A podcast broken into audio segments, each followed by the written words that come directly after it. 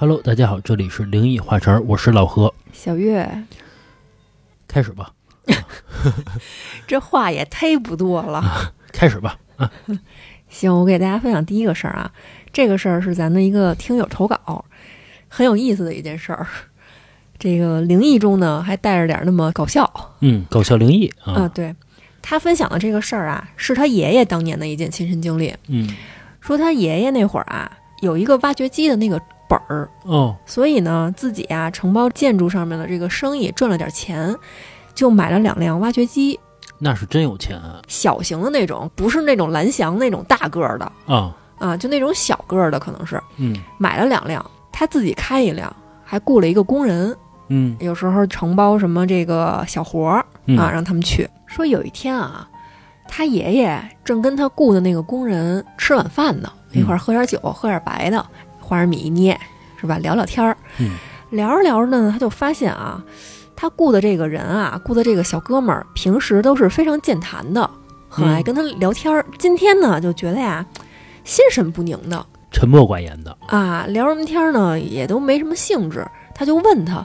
说：“你这是咋回事儿啊？是家里有啥事儿吗？嗯啊，老大哥嘛，又是老板，是吧？是得关心一下。”聊着聊着呢，雇的这个小工人啊，就跟他说：“说我呀碰见一件怪事儿，我昨天晚上睡觉的时候啊，我做了一个特别奇怪的梦。我梦见啊，就这荒郊野外的大树林子里边，有五个小人儿围着一个小人儿在那儿哭哦，啊，就是中间那个小人儿呢，好像已经死了，而且死状啊特别惨，就这个身体啊七零八落的哦，啊，他就做了这么一个梦。”那五个哭丧的，啊，反正是有点这意思啊，哦就围着他跟那儿哭。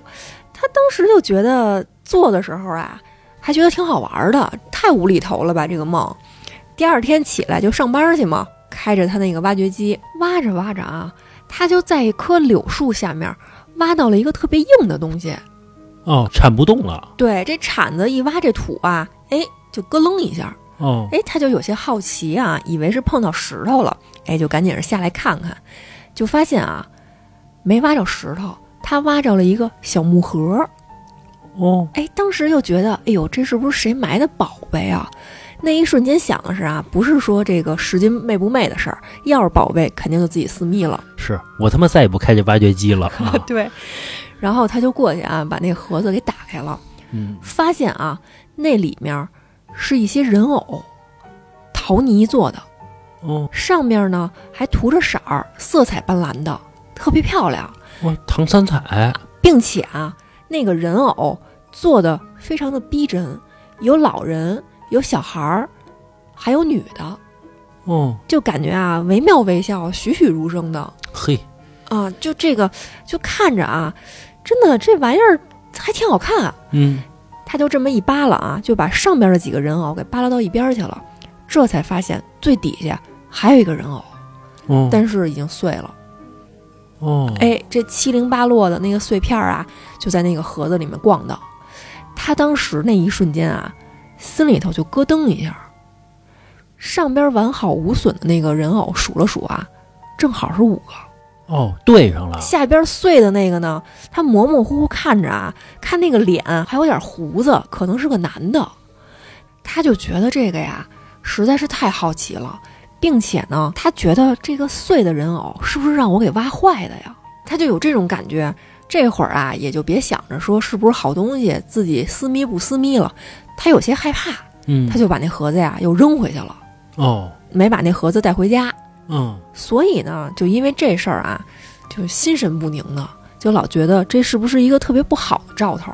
嗯，然后啊，咱这听友的爷爷在这个两个人的小酒局上听他这个描述，就直乐他，嗯，说说哥们儿，你这也太迷信了吧？这怎么可能呢？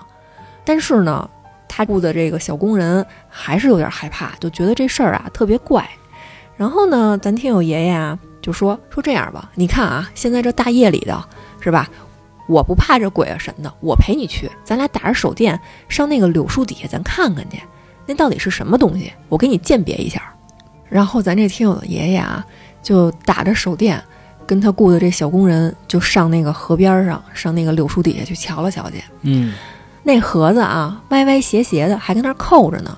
这俩人啊，走到前面去，拿这个手电一晃，就发现啊，只有被挖的七零八落的碎的那个人偶了，剩下那五个完好无损的不见了哦，啊。然后呢，咱这听友爷爷就说说你确定是还有几个好的是吗？他那小哥们儿说绝对是有，我绝对是看见了。你看看、这事儿肯定不对，这是不是闹鬼了？但听我爷爷说闹个屁的鬼啊，肯定是被谁给捡走了。是把好的拿走了。对对对，坏的我就不要了呗。嗯，哎，这么一解释啊，也合理。是，但他这小哥们儿就信了呗，说那你说的也有道理，呃可能是我想多了。他这小哥们儿啊也就放心了。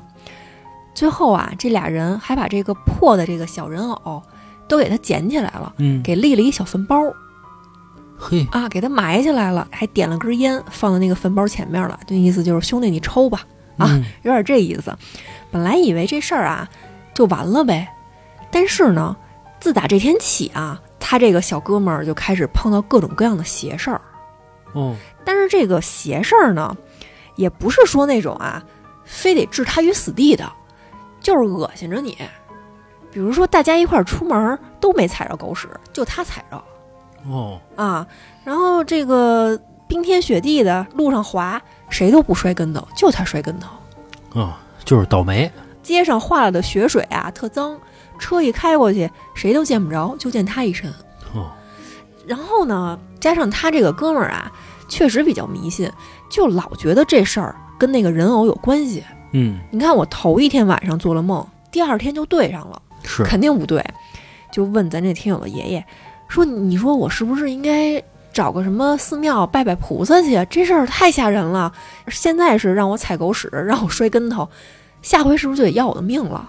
嗯，咱这听友爷爷听他这么一说呀，也觉得似乎有那么几分道理，就说：“你看这样吧，我们村儿啊有一个会看事儿的，叫刘瞎子。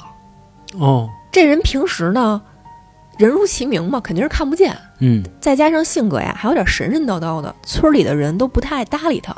但是谁们家要是一有点这个神的邪的事儿，就都爱找他。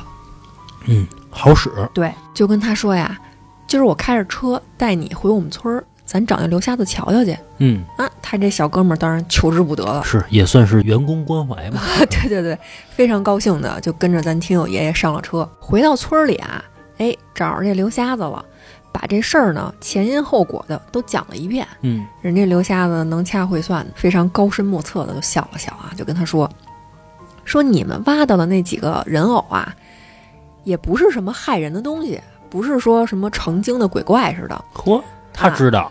啊，他知道，他就说嘛，说那个呀，应该是源自于他们当地的一种习俗，从古就流传下来了。说古代啊，交通不便，一些这种离家上外边谋生的人啊，回来一趟非常不容易。你不管是坐船还是坐着什么马车，回来一趟时间特别特别久，而且你在路上啊，还经常会遇到很多危险，因为长途跋涉的，你碰见个盗贼，嗯水土不服，再晕个船，嗯是吧？凶多吉少的，是，嗯，还有就是豺狼虎豹的。对，嗯很有可能就会客死他乡。是，所以呢，他们当地啊，可能就会有一种习俗，照着自己和家人的样子，做一些这种陶泥的人偶，刻上名字，然后埋在一块儿，嗯就寓意着这一家人啊，永远待在一起，平平安安，永不分离。哦，这刘瞎子是吧？能掐会算的，什么都懂点儿，他也不是能掐会算，他就是懂得知识渊博啊，懂得多啊。啊。说这些人偶啊，埋在地下，短则几百年，没准就得上千年，嗯也算是集了天地之精华了。嗯，而且呢，还描着人的这个模样，还点了睛了哦，啊！这日久天长的，就通了灵，有了这种不属于他们的灵性了。嘿，不是孙悟空吗？这是。这个刘瞎子就跟他说呀，其实啊，这个物件儿，不管是一样东西，还是一种动物，它要是通灵，必须得跟人有些渊源。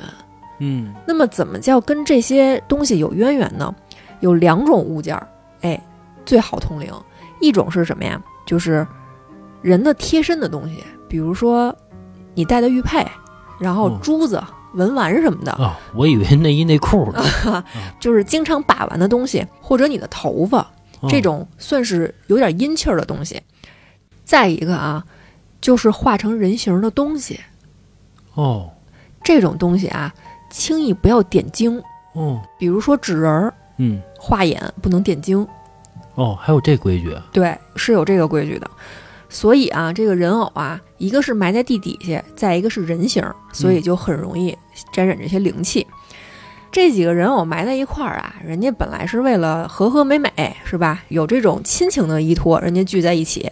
你现在这个一铲子一耙子的，你一下去，让人家骨肉分离了，当然恨你了。哦，还真是他。对，说你这样啊，就叫折损了阴德，所以才会非常倒霉。嗯然后咱这个听友爷爷听了这话呀，也很惊讶。他那个小哥们儿呢，那就更害怕了，就说说我已经给他埋起来了，嗯，我还能怎么办呀？是嗯，这刘瞎子就跟他说，你啊，你也确实是没有什么弥补的办法，嗯你不可能再给人粘起来了。是但是呢，人家也不能把你怎么样。哦因为你也算是无心之失，他也没有这么大的本事。你要是说想以后过得这个顺遂一点儿、平安一点儿，你就多做做善事儿，救救流浪猫、流浪狗，嗯少说点瞎话。嗯这就是咱听友给咱分享的一件事儿。哦。刚才你说那个纸人儿不能点睛那事儿啊，嗯，刚才我查了一下，就那个纸人儿啊，好多都有点睛的，可能每个地方的习俗不一样，是吧？是还有啊，我觉得这小哥们儿啊，挺倒霉的。那你说这个挖掘机这事儿，我哪能知道地底下什么样啊？对吧？对我就是干个活儿嘛，他确实也是无心之失，我就嗯干个活儿，然后不小心让您骨肉分离了，可能也是因为那人偶没这么大的本事啊，不能把他怎么着。是，毕竟是一个人偶嘛，人偶成精嘛，他毕竟不是一个就是带灵气儿的，道行，对，它毕竟不是一个灵有灵气儿的东西，它成精了，那还是不一样的。对。行，你再讲一个。再给大家讲一个啊，这个事儿啊不长，嗯可能就两三句话就完，但是啊，嗯着实给我吓着了。哦这个事儿呢，就是咱听友上礼拜给我分享的，并且啊，他还给我附上了证据，嗯确实非常吓人。他说，因为他刚生完孩子，没多长时间，他们家孩子可能也就是两三岁吧，嗯小孩需要有人二十四小时的照顾着，就把她婆婆给接过来了。哦啊，她婆婆就在家里帮她照顾这个孩子，那她这边就得拾掇拾掇上班去了。是说有一天啊，正好赶上是一周末，她呀在这个小花园里跟这个妈妈们聊聊天儿什么的，交谈一下育儿经。然后呢，她婆婆带着她闺女站在这个阳台上就看看风景。她婆婆就抱着那个小姑娘就跟她指说：“你看，你看那是妈妈，你看那妈妈跟那儿玩呢吧？可能就是这样吧。然后啊，她就觉得啊，这夕阳西下的是吧？我这老婆婆啊，嗯抱着我闺女，多温馨啊！是，她就拿起手机来说，给他们俩拍个照片儿，拍个视频呗，也无可厚非呗。她就拿着手机跟那儿拍。他们家住的这个楼啊，就是那种老式的红砖楼，没有电梯，得爬楼的那种。他们家住二层，这个街里街坊呢，呃，处的关系都比较好，尤其是这种楼上楼下的，家里面是个什么情况，其实就是都很清楚，住几个人儿啊，大概做什么职业的，都比较了解。他在这边拍着照片和视频的时候啊，就忽然发现啊，他们家楼上那个窗户根儿那儿，也是阳台上啊，站着一个老太太。哦哎，他当时就愣了一下，他就觉得非常奇怪啊，因为这个楼上啊住的是一对儿小夫妻，是外地过来租房的，并且呢工作特别忙，而且啊这个工作性质啊跟他正好相反，嚯，他怎么那么了解呀？就是处的挺好的朋友嘛，逢年过节还互相什么送点吃的什么的。哦什么叫相反呢？是人家周六日都上班儿，哦然后呢工作日有两天他们可以休息。哦哦，啊，是这个意思，不不是早晚啊。他就觉得说，哎，今天是周六，那俩人不是都应该上班去了吗？这是家里头把老人接过来了是吗？然后啊，他也是一个算是挺爱聊天、挺好事儿一人，就给楼上的那个女住户啊发一信息，说你们家是来一老太太吗？嗯然后很快就得到回复了呀，就说没有啊，就一直都是我们俩住，没把家里的老人接过来。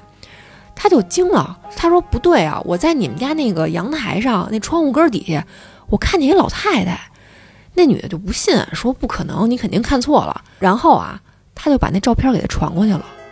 哦，三楼的阳台上晾着女主人家里面寄过来的腊肠儿，哦，算是他们这一单元啊标志性的这么一东西了。嗯，腊肠的旁边就是一张老太太的脸。哎，然后啊，这照片一发过去，他那位女邻居也吓一跳，就说说这老太太是谁呀、我们家是不是进贼了？你快点儿，你快点儿，你也不帮我报个警，或者找这个小区的这个物业保安给我堵住门儿，嗯，这肯定是进贼了。我我不认识这老太太。然后啊，他说行，我现在啊就找这个物业去，我们上你们家堵门儿去，你赶紧回来。嗯，好在啊，他这位女邻居单位离他们这小区特别近，有个十来分钟就回来了。一上楼，他这个门前面已经聚集了一大帮的人了，谁也不敢说话，屋里有贼呀、还是一老太太，给人吓一好歹的，那怎么着啊？嗯，这女的呀，就掏出钥匙开开门了，打开门一看，一个人都没有，嘿，飞贼，就惊了呀。然后啊，他还把这张照片发给了我，哦，我真的看见啊，往上数一二三，第三个那个窗户跟前儿腊肠的旁边儿，真的有一张老太太的脸我，待会儿给我看看，啊。但是啊，因为啊这张照片里面，她婆婆跟她闺女也出镜了，也有她这个直系亲属的脸，所以她就跟我强调，千万千万不能泄露。老何想看，我考虑一下 啊，但是就是确实不能在咱们群里发出来了。啊啊，你这个不是吊人胃口吗？这听友肯定得管我要啊！在此说一下啊，别管我要啊！人家投稿的人说了，说不让给我也没办法。对，因为有她闺女跟她婆婆的这个照片就不太好了。是，这事儿挺邪的哈。关键是啊，你说这个房子还回去怎么住啊？是，就是实打实的拍一真照，嗯，这个其实是少有的那种，比如说咱们的灵异故事，真的看到脸了，就是完完全全是有一个证据。之前都是一晃而过。对，但是这个我觉得挺瘆得慌的。关键啊，我觉得特别可怕的是，一件特别诡异的事儿发生在了你非常熟悉的东西旁边。是这老太太要是单奔儿一张脸还好一点，旁边配上啊 这个地标性建筑这个腊肠儿，就特别瘆得慌是，这个都没法安慰自己，说这不是我们家啊！对啊都，没法安慰自己。是行吧，我再分享一故事啊。这个故事呢，也是咱们听友给咱们分享的啊。咱们听友啊叫小张，这个故事呢发生在十年前。咱们这小张啊是北京人，房山的。他讲的是啊，他在上大学的时候的故事。他那会儿呢是一大学生，他有一个爱好啊，出去玩去，就是旅游去啊。但是呢，他跟我说，他说啊没人陪他去，说叫谁啊谁都不跟他去。平时啊他都是一个人去玩儿。然后呢，我就问他，我说为什么没人陪你玩啊？他说人缘不好呗，也不是，他呀爱玩葛的穷游，啊，为什么呢？没钱，真没钱。但是呢，又真爱玩，真爱玩。这但凡有个假期啊，准出去啊。这就是王者荣耀里那句话，又菜又爱玩 是首先啊，咱们先说一下，女孩肯定不跟他出去，啊对吧？这个第二个啊，这男孩他之前呀叫着哥们儿出去玩过一次，后来啊人家再也不去了。嗯为什么呀？这出去玩儿都是这个绿皮火车，这吃的呀方便面啊，顶多啊就买个肠儿吃。这个到了目的地呢，要不就是靠走，要不然啊就是公交车。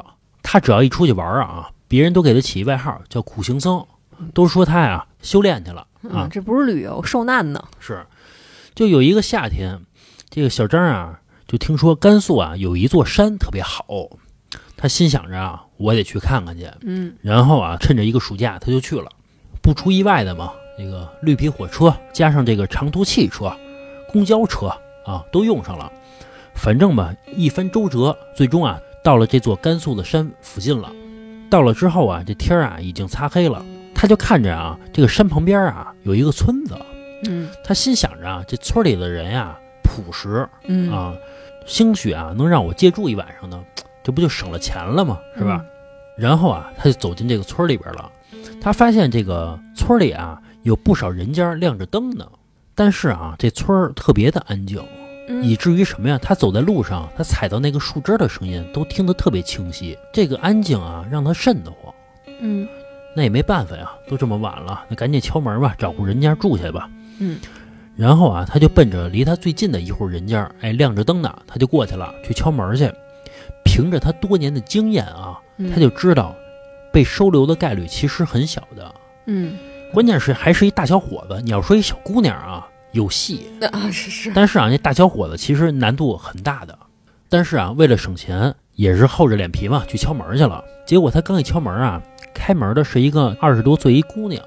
嘿，人家一看一大小伙子，直接把门啊关上了，然后透过门啊，里边就问说：“你干嘛的呀？”这小张就说：“说呀，我来旅游来了。如果说您家方便啊，让我借宿一宿，您看行吗？”那女孩直接说啊，不方便。嗯，还挺客气，没直接说滚。其实小张啊习以为常，因为他以前旅游的时候啊，经常碰上这事儿，因为啊嗯他老蹭去啊，嗯能省一点是一点儿，所以啊他习惯了。然后他就敲下一家门呗。当他敲到第五家门的时候啊，开门的啊是一老头儿，其实应该叫爷爷啊。咱们这故事里边啊，为了这个好叙述，咱们就管他叫老头儿啊。开门的啊是一老头儿，他就把自己的情况啊跟这老头儿说了。然后这老头儿啊跟他说说呀，进屋吧，只要你别嫌弃我这房子太破就行。嗯这小张啊特别的高兴，然后就赶紧说说那不能，说哪能嫌弃您呀、打扰您了啊，还挺客气。结果这小张啊刚一进屋，看到这屋里的环境啊，他就明白这老头啊让他别嫌弃，不是一句客套话。嗯这屋子呀是真破，这地上啊都是土地，床呢就是一炕，屋子里边啊只有一个黄色的灯泡，关键是啊特别的味儿。嗯，其实当时啊，这小张要不是碍于面子啊，都想走还挑三拣四的，啊。他心里想着啊，要不然我在外边找棵树，我在那树上围一宿，我 吊死得了。在那摘尾上啊，嗯围一宿得了。嗯反正啊，就是不想住。嗯不过啊，这老头啊还特别热情，嗯给这小张啊倒了杯水。虽然是好心啊，但是这小张一看这杯子啊，本来是一个透明的玻璃杯，结果啊都是黄的。嗯，就是都是茶渍。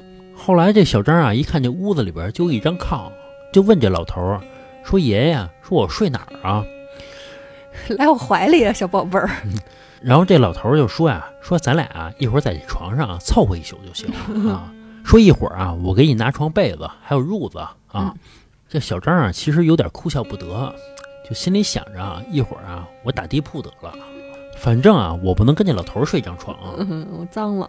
这时候这老头儿就跟他说呀：“说你来这玩几天呀？”啊，那小张就说：“说玩个两三天，我主要啊就是爬山来了。嗯”然后这老头儿就跟他说：“说你要是想上厕所啊，你赶紧去，一会儿天黑了你就别出去了。嗯啊”刚说完啊，这老头儿啊就出门了。然后这小张啊一看表，九点多了，心想着啊，那我赶紧撒泡尿，那我赶紧睡觉呗，是吧？明天早上啊还得爬山呢。嗯，然后这小张啊就打了一个地铺就睡着了。大约啊睡了几个小时的时候，迷迷瞪瞪的啊，他就感觉这个门开了。嗯他心里还想呢，说这老爷子让我晚上不出去，结果自己这么晚才回来。他呀也没起床跟这老头打招呼，就继续睡。但是啊，他慢慢感觉到，并不是一个人，嗯，就感觉是很多人在这房间里边啊走来走去的。他这时候一起身一看啊，这个屋子里边什么人都没有，但是这门是开着的。然后他顺着这个房门就往外看，他就隐约啊看到好几个人在外边啊来回的走。但是啊，这小张发现他们走路的姿势啊特别奇怪，有点像那个机械舞，但是特别慢的机械舞，就那 popping 啊，嗯，走路啊一格一格的。挺潮。啊，因为这小张啊有点轻微的近视，所以啊赶紧啊就摸了摸这个枕头旁边的眼镜儿，就赶紧戴上了。当他戴上的时候啊，往这门外边一看啊，什么人都没有。嗯他心想着看错了，我这近视眼眼花了。然后啊，他就起身去关门去，关上门啊，然后再一回头，他就发现啊，这房间的主人，也就是那个老头啊，在床上睡觉呢。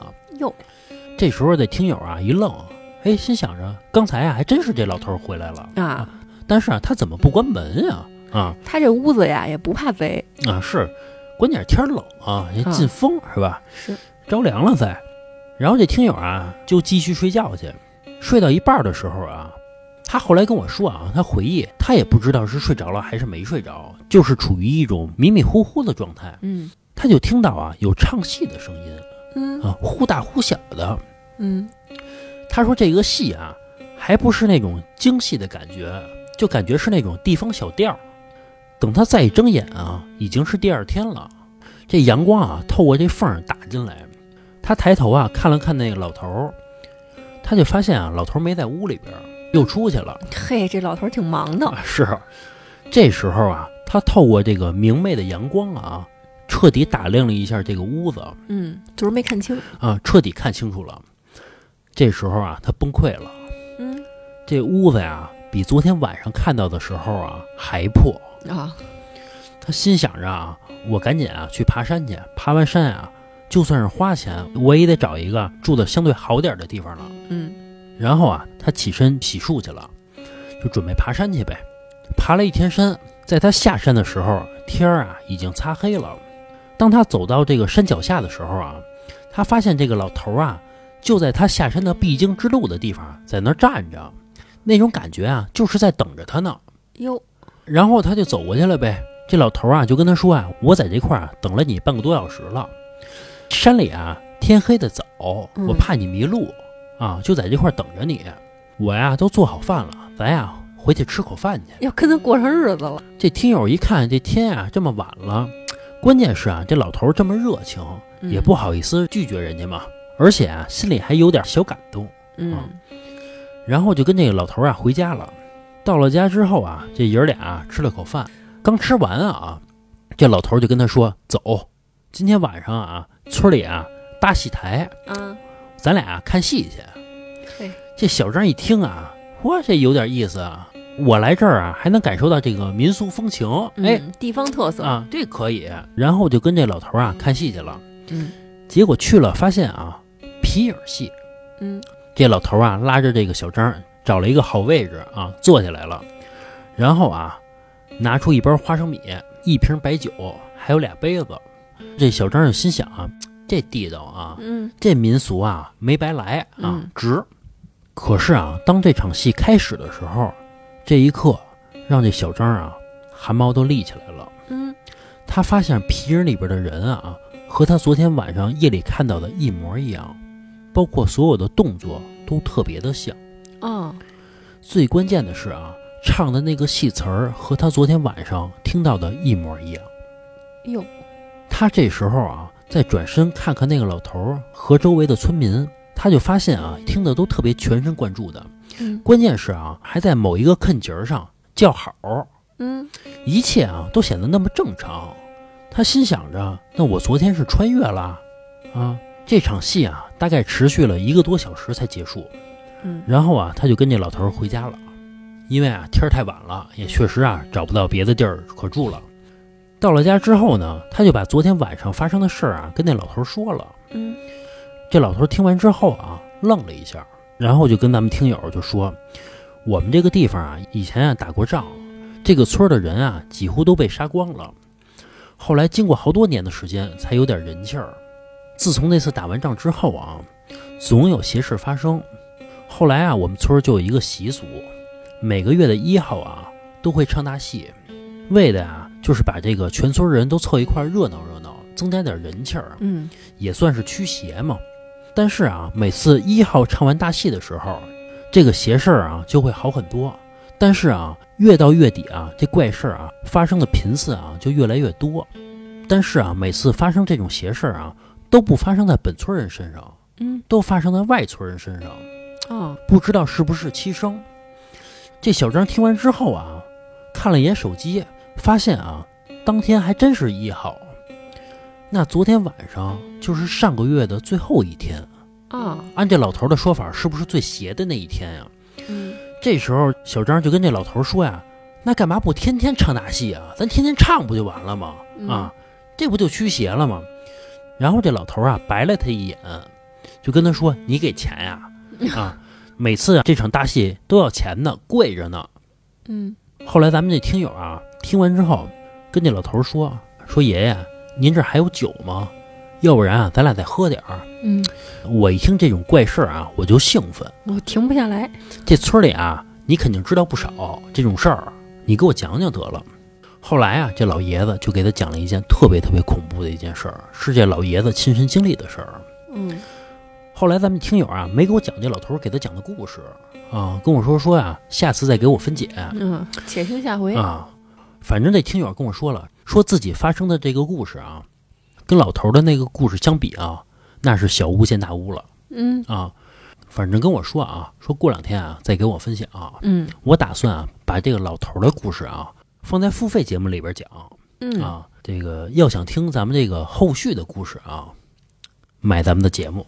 啊、对，还是那句话，除了荔枝和喜马拉雅，在很多这个其他平台的这个用户，经常会在群里面问咱们：嗯你们老说更新付费节目了，我怎么没找着啊？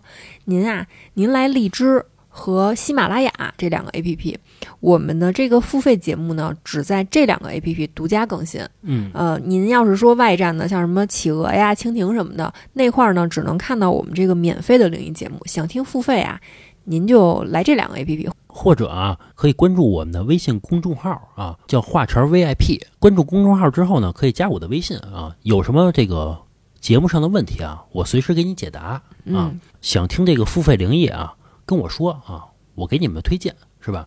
包括啊，还有一件事儿要跟大家说一下，就是我们的这个华晨 FM 啊，不光是灵异华晨儿，还有华晨杂谈。嗯，因为有很多听友啊，就跟我说说你们是不是只有灵异啊？老不更新。那怎么老不更新啊？其实不是啊，其实我们的节目每个星期更新两期节目，有的时候呢会更新灵异故事，有的时候呢更新的是杂谈啊。随机，对我们啊是随机录制的，是吧？没有什么计划啊，比较随意。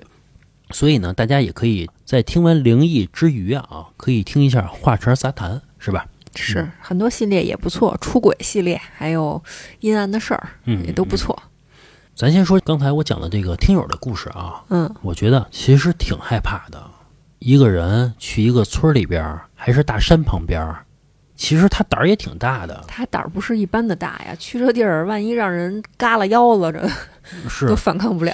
嗯、最关键的啊，你想啊，就是在山旁边儿这个村里边儿，呃，跟一老头儿住两宿，关键是还听那个皮影戏去。嗯我不是说这贬低这个什么民俗啊，这个文艺啊，我是觉得那个皮影，如果说在一个村里边儿听，其实有点恐怖，嗯，就那种感觉是吧？是你说他在屋子外边看到的那几个人，皮影成精了。不知道，你说有没有可能是那种，就是说说他们那村里边死过那么多人，然后附身了，附在那个皮影上面了。关键那皮影那么小，还是说这些不干净的东西看大戏呢？不有一个话叫什么“小鬼看大戏”吗？是吧？大鬼儿看小戏，是不是模仿那个戏里边的动作呢？反正不好解释，挺吓人的。呃，当天晚上那老头儿干嘛去了？那么大岁数，大晚上还出去，不知道是吧？很神秘。啊，关键这村里边儿，你说唱大戏，我估计啊，都是这个村里边儿的人凑钱请人唱大戏嘛，是吧？嗯那他们其实搬出这村儿不就得了吗？你看那老头儿家里啥也没有，他收拾两件棉袄就能走了。其实我觉得也不能这么说。那你说现在住在大山里边的人那么穷，你说他出来不就行了吗？你说那个什么爱斯基摩人，就是因纽特人，他住在这个南北极就那么冷的地儿，他搬出来不就完了吗？他也不是，就是住习惯了，我就是这儿的人。有可能反正这个事儿，我觉得这听友啊，真挺胆儿大的，胆儿大的，而且啊，他这个故事啊，埋了一个嗯引子，是吧？嗯，闹得我呀都想听那个老头儿的故事了。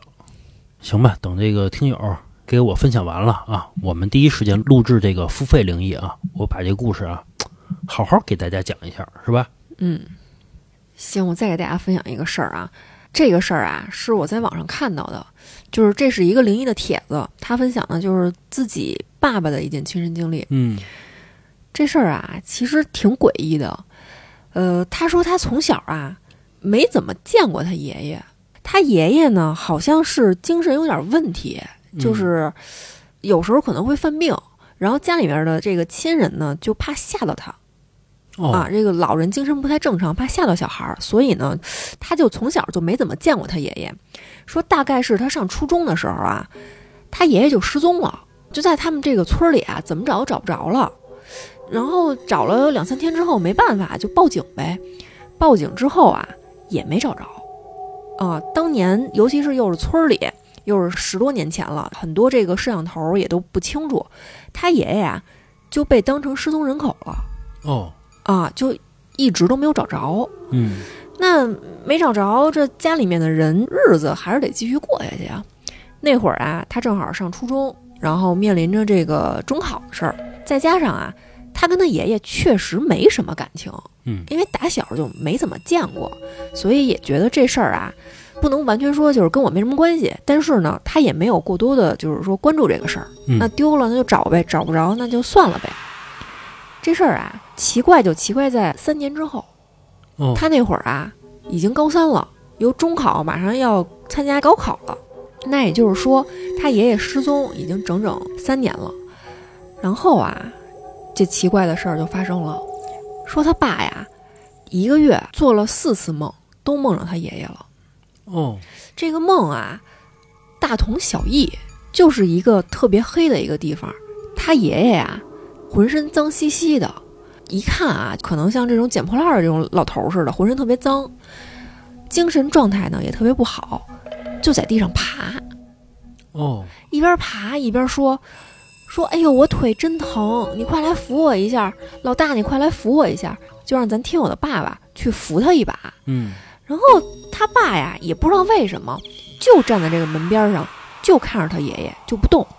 就是他们两个好像是相处在完全不同的这个空间里面。嗯，他爷爷趴在地上跟他求救，爬着走，说腿疼，但是他爸爸就站在门边上动不了。嗯嗯啊，这个场景啊，他爸头一个月梦见了四回，就觉得这个事儿啊太奇怪了。你说是不是什么不好的兆头啊？他爷爷是不是已经去世了，或者说真的在哪儿？比如说被什么汽车撞断了腿什么的，是不是过得挺凄惨的？但是真是没有办法，又贴这种寻人启事。登报纸，然后在这种新闻上，就是他们当地的这个电视台有中间有这个广告时间可以广播一下，又加大了力度，花很多钱去找他爷爷，就是找不着。那找不着，那怎么办呀？这生活还得继续。他爸呀，就也是上这个寺庙里说拜拜菩萨什么的，说保佑保佑我爹。再一个是啊，真有什么事儿啊，别伤害到我孩子。嗯也别伤害到我们全家人，因为他可能也有一种预感，自己的这个父亲可能目的不太纯善。然后啊，他从这个寺庙里出来，往家走啊，村里的这个土路是吧，坑坑洼洼的。本来呢，这个路啊，他爸其实非常熟悉，从小走到大，三四十年了，嗯，也不知道怎么着，就在一个这个拐弯的坎节儿上，脚一滑就掉沟里去了，嘿，腿就摔折了。哟，那你这个腿摔折之后就拉医院去呗，是吧？做完手术又跟医院住着，就在医院里。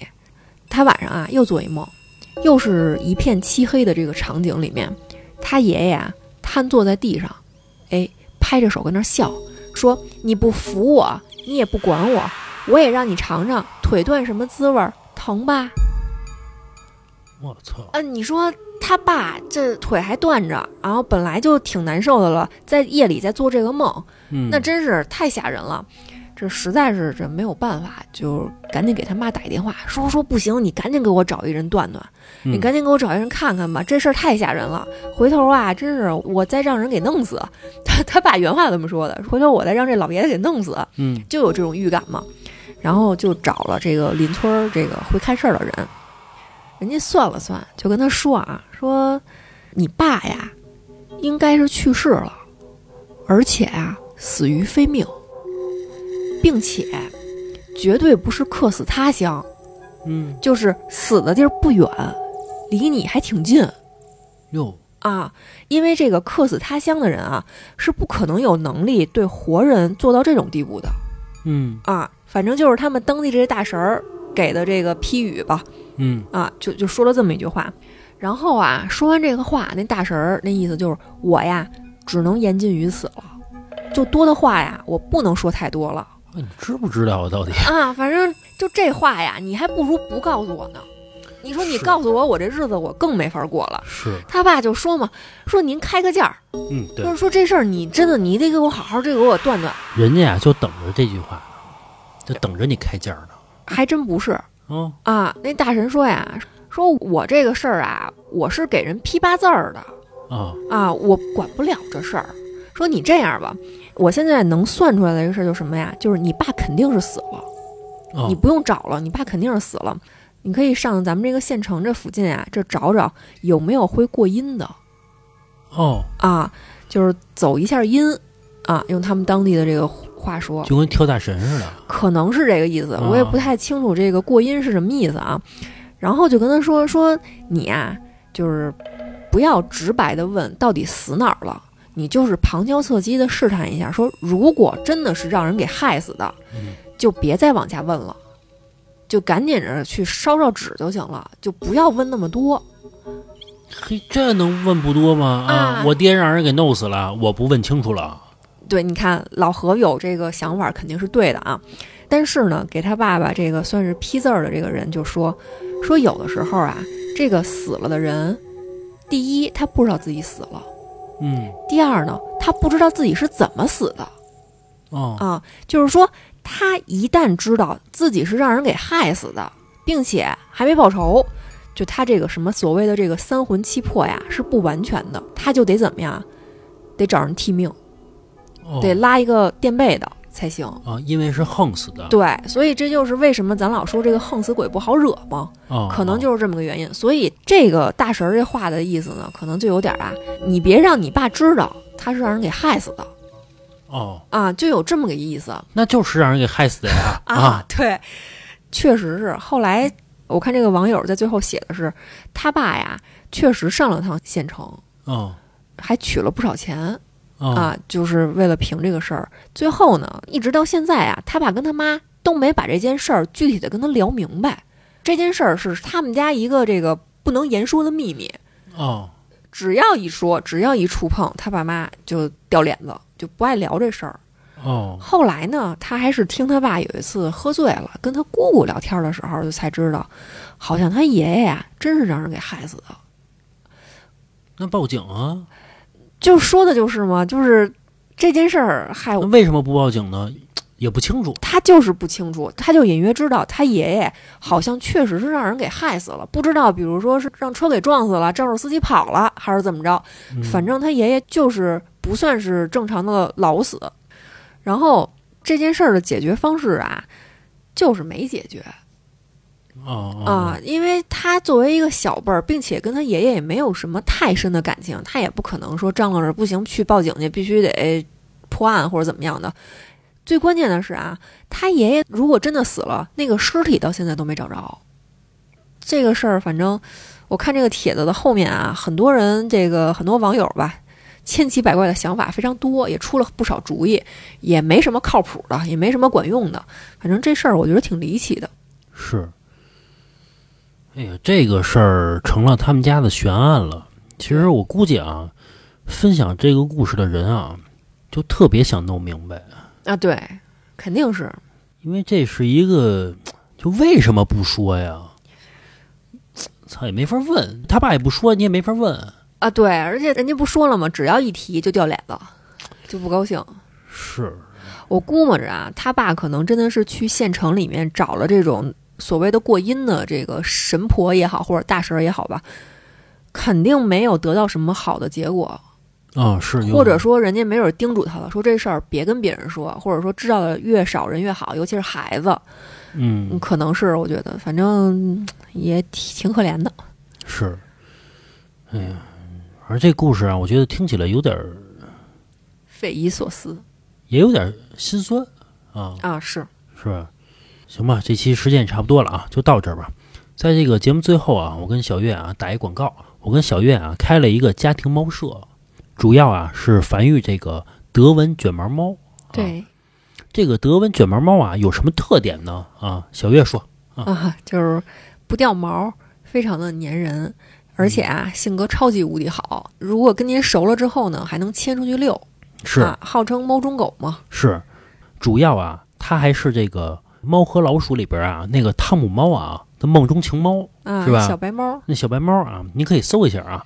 不过啊，我们家的猫不是白色的啊。为什么不繁育白色的猫呢？因为有咱们听友啊也问我说，这个想买一只白色的猫，说你们家有没有？在此说一下啊，我们家为什么不做这种白色的猫啊？因为这个德文的基因呀非常神奇，它是全色系，配完之后呢，眼睛的颜色和这个毛发的颜色呀都是开盲盒啊、啊，不是说爸爸妈妈是什么颜色，生出来的孩子就一定是什么颜色，反正很神奇啊。但是我跟老何，嗯，不太想繁育白色德文的原因，是因为，呃，所有的猫其实都是啊，纯白蓝眼的这个猫啊，有一定的几率会耳聋。是嗯，其实就像折耳猫一样嘛，折耳猫到最后其实都会很痛苦嘛，都会发病。所以我们觉得，既然是干这一行，想把这个可爱的小生命是吧，给他们找到新家，就尽量不要繁育一些有先天疾病的小猫吧。对，是这样的啊，小猫啊，特别小的时候，它是不是耳聋啊？我们也不知道，对吧？因为它猫太小了，就跟小孩一样，你也没法分辨这个小孩是不是耳聋嘛，对吧？等这猫长大点儿啊，我已经卖给您了。卖给您之后呢，如果说是真的是一个耳聋的猫呢，我们也担责任，对吧？所以啊，我就不碰这事儿就好了，对吧？对，很多人可能也奇怪啊，一个猫耳聋就耳聋呗，嗯，就是顶多听不见嘛，长得漂亮就行。但其实不是啊，一只耳聋的小猫，它其实在生活中是有很大的这个危险的，因为猫是一种胆子非常小、很容易应激的动物。当它听不见声音，但是呢，身后突然出现了比较庞大的东西，它一扭头看见，其实是会害怕的，就是有可能会增加它这个应激的风险。其实人不也是吗？人要耳聋，其实也挺危险的。是的，对你过马路什么的，你也听不见什么的，对吧？对。行吧，这个广告就打到这儿吧。啊，这期时间也差不多了啊，就到这儿吧，拜拜。